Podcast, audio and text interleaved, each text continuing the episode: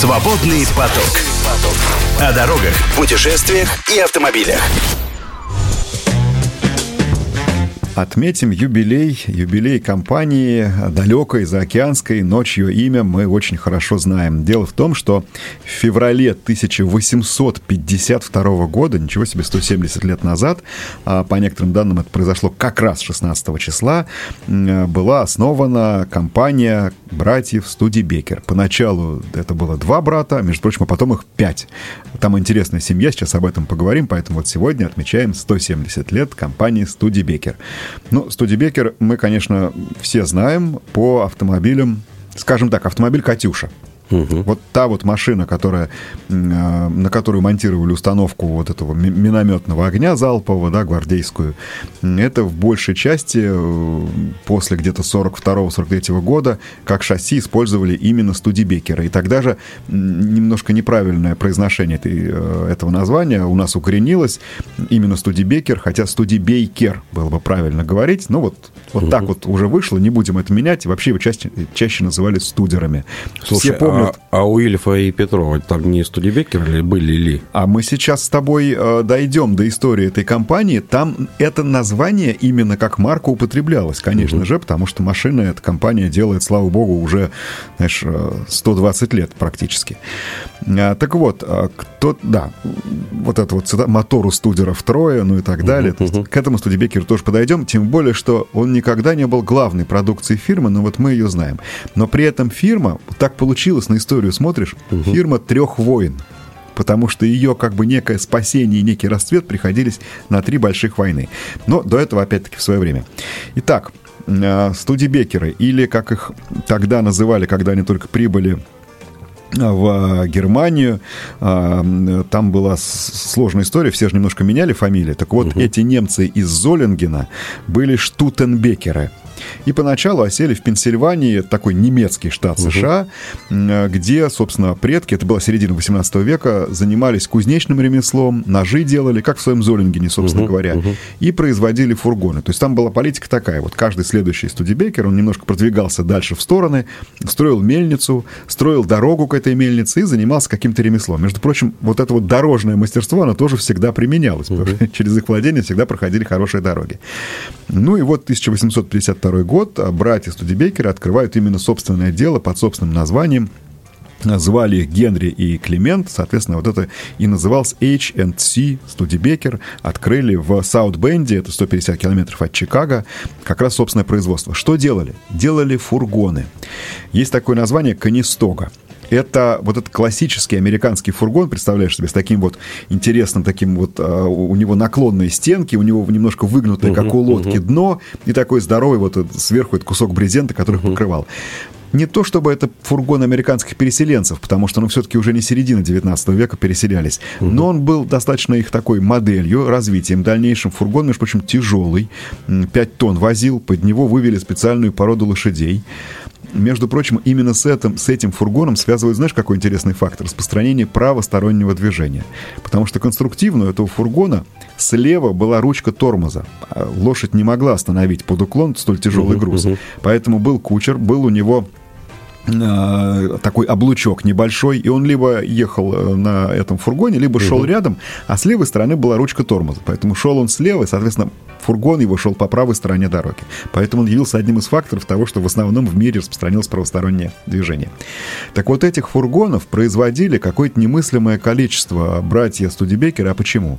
Они оказались основными поставщиками такой техники во время первой в истории фирмы войны. Это была война между севером и югом, угу. 1861-65 годы, и они снабжали армию северян как раз вот такой вот, ну, можно сказать, техникой в том числе там и повозки, и какие-то артиллерийское снаряжение, но вот в основном это были все-таки фургоны. В результате на рубеже веков уже 19 и 20 фирма стала производителем фургонов номер один в мире, делая их десятками, десятки тысяч, 10 тысяч в год для них было как бы ну стартовое такое производство. Угу. Ничего себе, представь, да, 10 тысяч в год. У нас далеко не, не всегда сейчас такое производство автомобильное можно найти. Это уж точно, да. А, ну и, а, конечно же, братья при этом очень внимательно следили за прогрессом. А, их уже к тому времени стало пятеро, потому что присоединились к еще трое других братьев. Между прочим, интересная семья. Как в индийском там, кино. Там был, там, ну, а ты еще не знаешь, что там было не только пять братьев, там было еще и пять э, сестер. Мгм. Поэтому Это все родные? Многочисленно. Да. Ничего да, себе. вот такие, ну, были такие семьи, да. Ну, внимательно, действительно, следили за прогрессом, а, и э, 120 лет назад э, они э, решили, что все-таки неспроста вот эти вот конные и параконные их повозки, они постепенно уходят в прошлое, и появляются вот эти вот странные непонятные сооружения, которые ездят без, э, без помощи лошадей. Но первое, к чему они обратились, были электромобили. И, между прочим, один из первых электромобилей, а это 1902 год, тоже в какой-то степени юбилей в этом году можно отметить, был построен а, с помощью Эдисона, который разработал электрическую часть. Ну, а, собственно, все остальное у них уже было. Они вон когда еще тормоза да, применяли. А, Но как-то электромобили, что называется, не очень пошли. А, Более того, между прочим, интересно, тогдашний а, президент компании, один из тех самых братьев, Джон М. Студебекер, он не очень-то в автомобили верил, говоря, что ну фермеру автомобиль сейчас, ну как бы он слишком дорог и неудобен, все-таки без лошади никуда.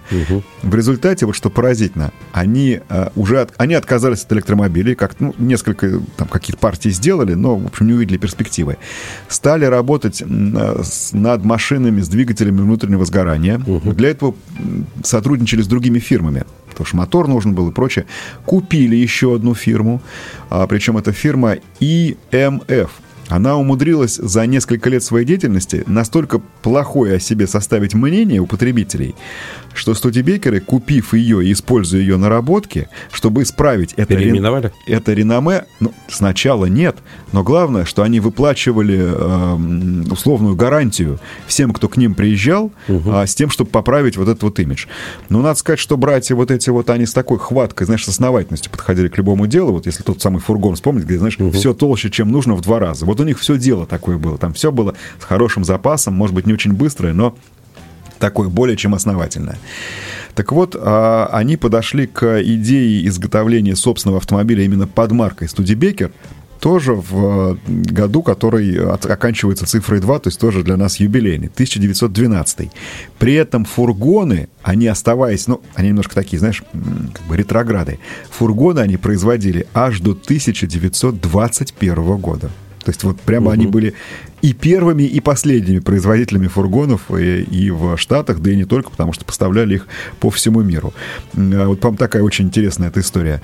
Ну и э, Э, Собственно говоря, э, да, первый автомобиль. Э, Это, кстати, в очень большой степени настоял на производстве автомобильном уже не сам Студебекер, а вот тот самый Джон М., а его зять, потому что он был и инженер, и такой хваткий человек, э, и вот э, ну, в результате сначала в партнерстве с другими фирмами, там была и Гарфорд, и уже упомянутая ИМФ, а потом и собственную, в 1912 году представили собственные автомобили. А, Назывались они Big Six и Special Six, то есть большая шестерка и специальная шестерка.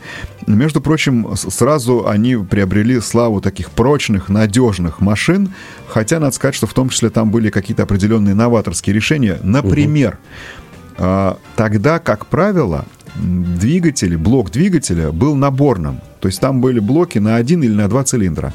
А студибекеры представили блок вот единый на все четыре цилиндра, а позже и на шесть. И это было по определенной степени революционным решением, которое в том числе помогло очень резко увеличить надежность. А, ну и вот 1912 год, да, студибекеры, самая известная модель 2А, а, которая была чуть попроще, чем первоначальная вот эта шестерка, из нее выросла. Между прочим, они постепенно цену снизили там с двух э, с лишним тысяч долларов примерно до тысячи. То есть им пример Форда тоже был такой достаточно показательный. Они делали достаточно простые машины. И тут, да, 1912 год первая машина, а 1914 следующая война в биографии компании. И ты знаешь, она их тоже очень здорово подтолкнула вперед, потому что они никогда не стеснялись... Эм, кому война, кому мать родная. Они никогда не стеснялись э, заниматься поставками, кроме, может быть, самого раннего момента, когда один из братьев покинул компанию, угу. потому что он, ну, такой был э, приверженец пацифистских настроений. Ну, а позже уже нет, поэтому э, вплоть до того, что э, вот тот самый Джон М. Студебекер телеграфировал э, президенту США с предложением заняться в том числе военным производством, мы готовы, и чего только не делали, в том числе еще остатки вот этой вот упряжи конской, там седла, что-то еще, и в том числе выполняли зарубежные заказы. Например, через лондонское представительство они там сотни автомобилей поставили в Великобританию, потому что война-то основная в Европе. Угу. Так вот, в этой войне приняли участие в том числе студибекеры. Причем их поставляли не только в Великобританию, во Францию и даже в Россию. И вот тут вспомним Эльфа и Петрова. То есть эта марка уже тогда, ну хотя бы не то, что была на слуху, но где-то она могла мелькнуть. То есть угу. эти студибейкеры к нам уже попадали. По-моему, более чем интересный тоже факт. Ну, а что же дальше? Война заканчивается, а, компания выходит оттуда такой еще более мощной. Между прочим, они берут на работу а, такого человека замечательного по фамилии Задар.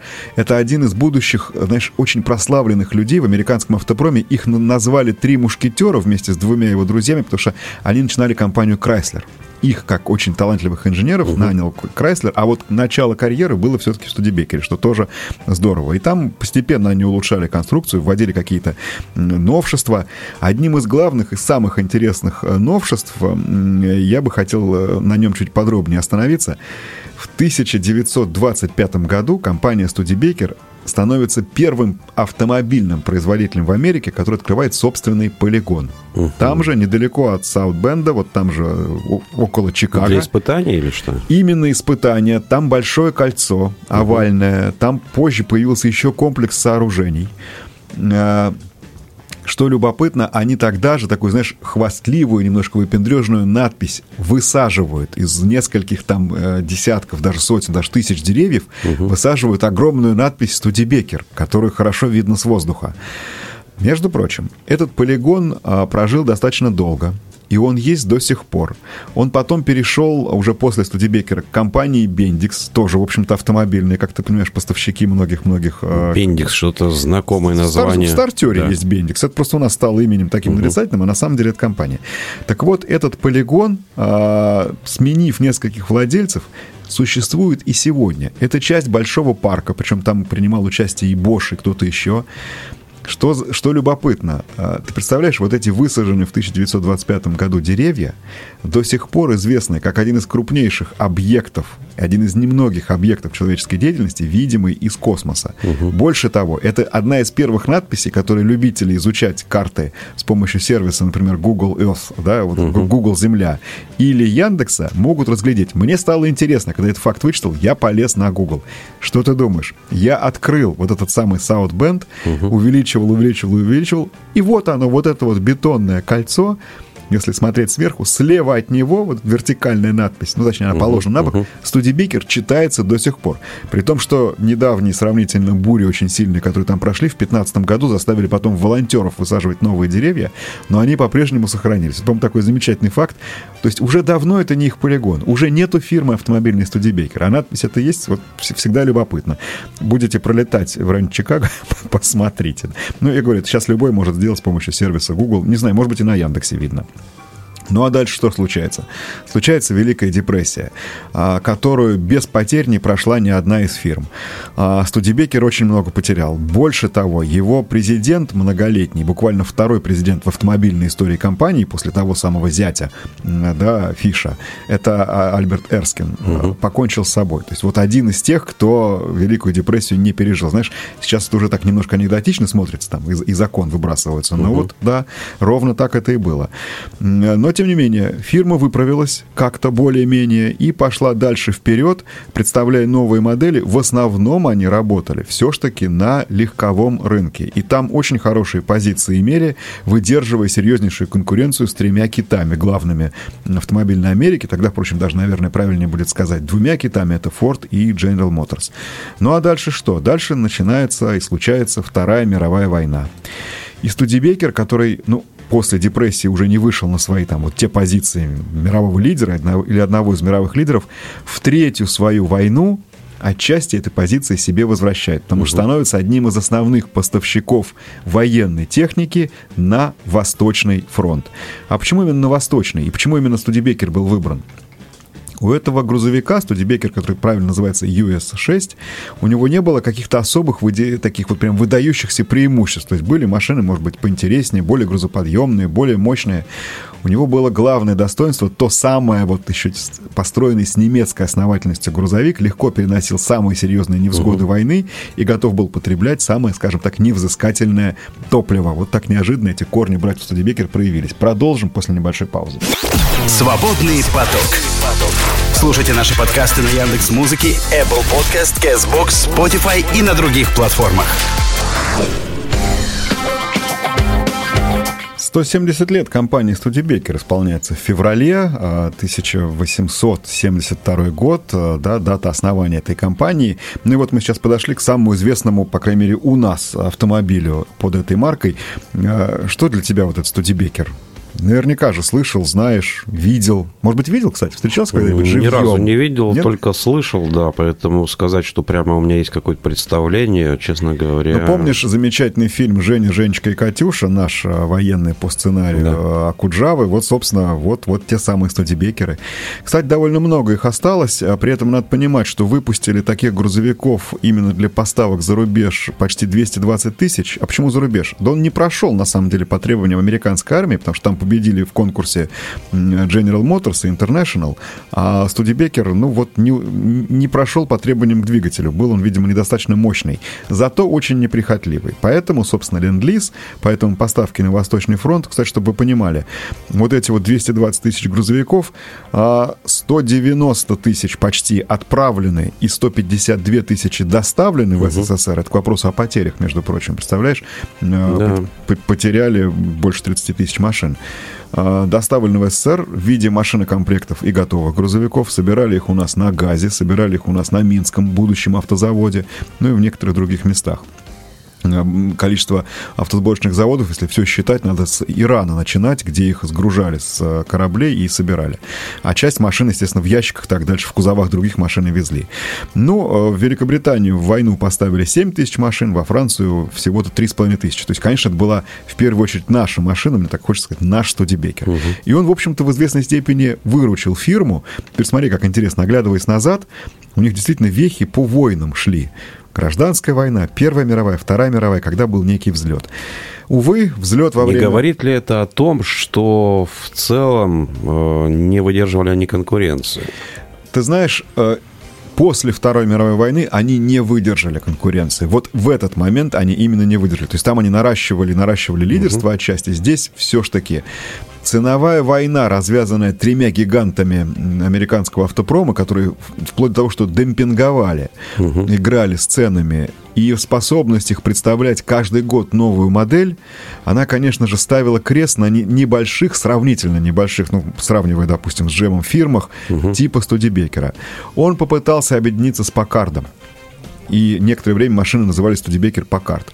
Больше того, а, и еще там Нэш привлекали. Увы, это ни к чему не привело. Uh-huh. И в 1957 году завод Покарт был продан и закрыт. Мне, между прочим, повезло, я на этом заводе в Детройте бывал. А, ну, такая, знаешь, заброшенная цеха. Вот он, а продан он уже был а, от лица Студебекера увы, не срослось, не получилось. Хотя у них были очень интересные машины, они выпускали там и Ларк у них замечательный, и а, другие модели, но э, даже когда им удавалось сделать что-то вперед конкурентов, те очень быстро нагоняли, наращивали, и, увы, э, Студебекер вынужден был э, отступать, то есть не получилось, потому что там и крузер, и, и чего только у них не было такого, вот я говорю, очень-очень интересного. Тут отдельно отдельную э, машину, наверное, э, стоит упомянуть, потому что Аванти у них был неземной совершенно 63-го года автомобиль. Э, даже с трудом верится, что он тогда был сделан. Такой гладкий, с круглыми фарами. Но вот и он тоже компанию не спас. А что же в результате? Три имеющихся производства компании Студебекер постепенно начали закрываться. И последний завод был закрыт в 67 году в Саутбенде. Куплен он был, между прочим, компанией Kaiser Jeep, Угу. И производили они там джипы в том числе. То есть Студебекер как место автомобильного производства все-таки сохранил за собой вот эту вот да, географическую особенность. А, и постепенно, конечно же, там все сошло на нет.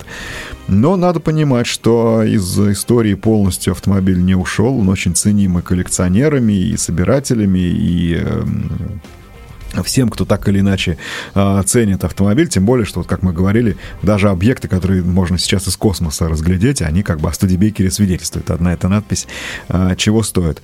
Ну вот да, в результате э, 67 год э, остановка производства, до 69 -го года завод еще так назывался.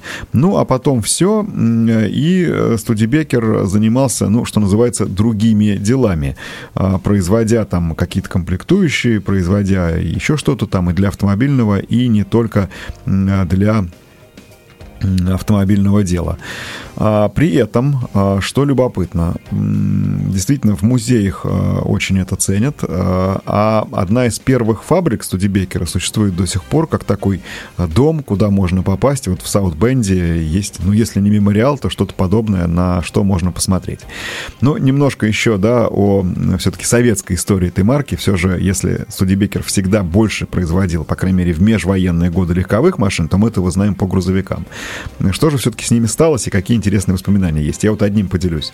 Я в свое время на Зиле, когда работал, который в определенной степени был наследником таких моделей, потому что э, вот эти вот ЗИЛ-131, э, ну, понятно, что изначально делая еще угу. там его предшественника, там ЗИС-150, посматривали на Студебекера, а кабина Студебекера вообще, как бы, ну, она тот дизайн, он просматривается и в других наших машинах. Нет, его не то чтобы прям вот повторяли четко, но влияние он оказал, безусловно.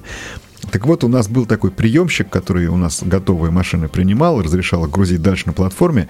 Он застал эти студибекеры еще в народном хозяйстве, даже на них работал.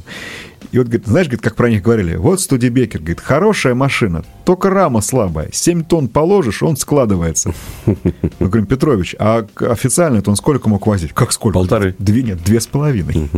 Действительно, две с половиной тонны, хотя по результатам первых испытаний в Красной Армии, это был 41 год, была разрешена грузоподъемность до 4 тонн, но все-таки надо понимать, что да, фирма выпускала а, машины двух с тонные.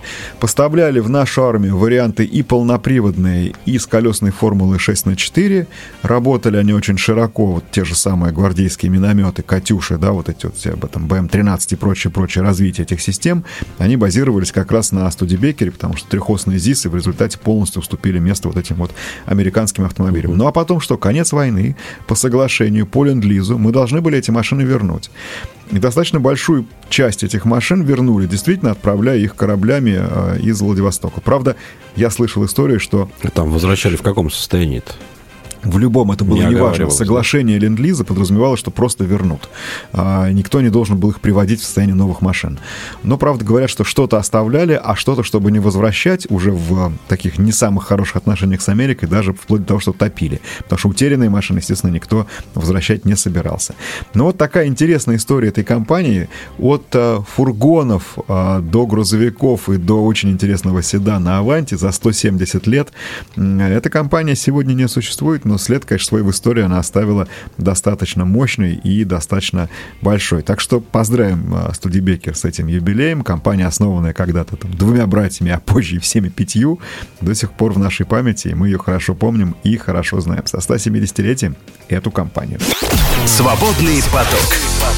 Слушайте наши подкасты на Яндекс Музыке, Apple Podcast, Castbox, Spotify и на других платформах.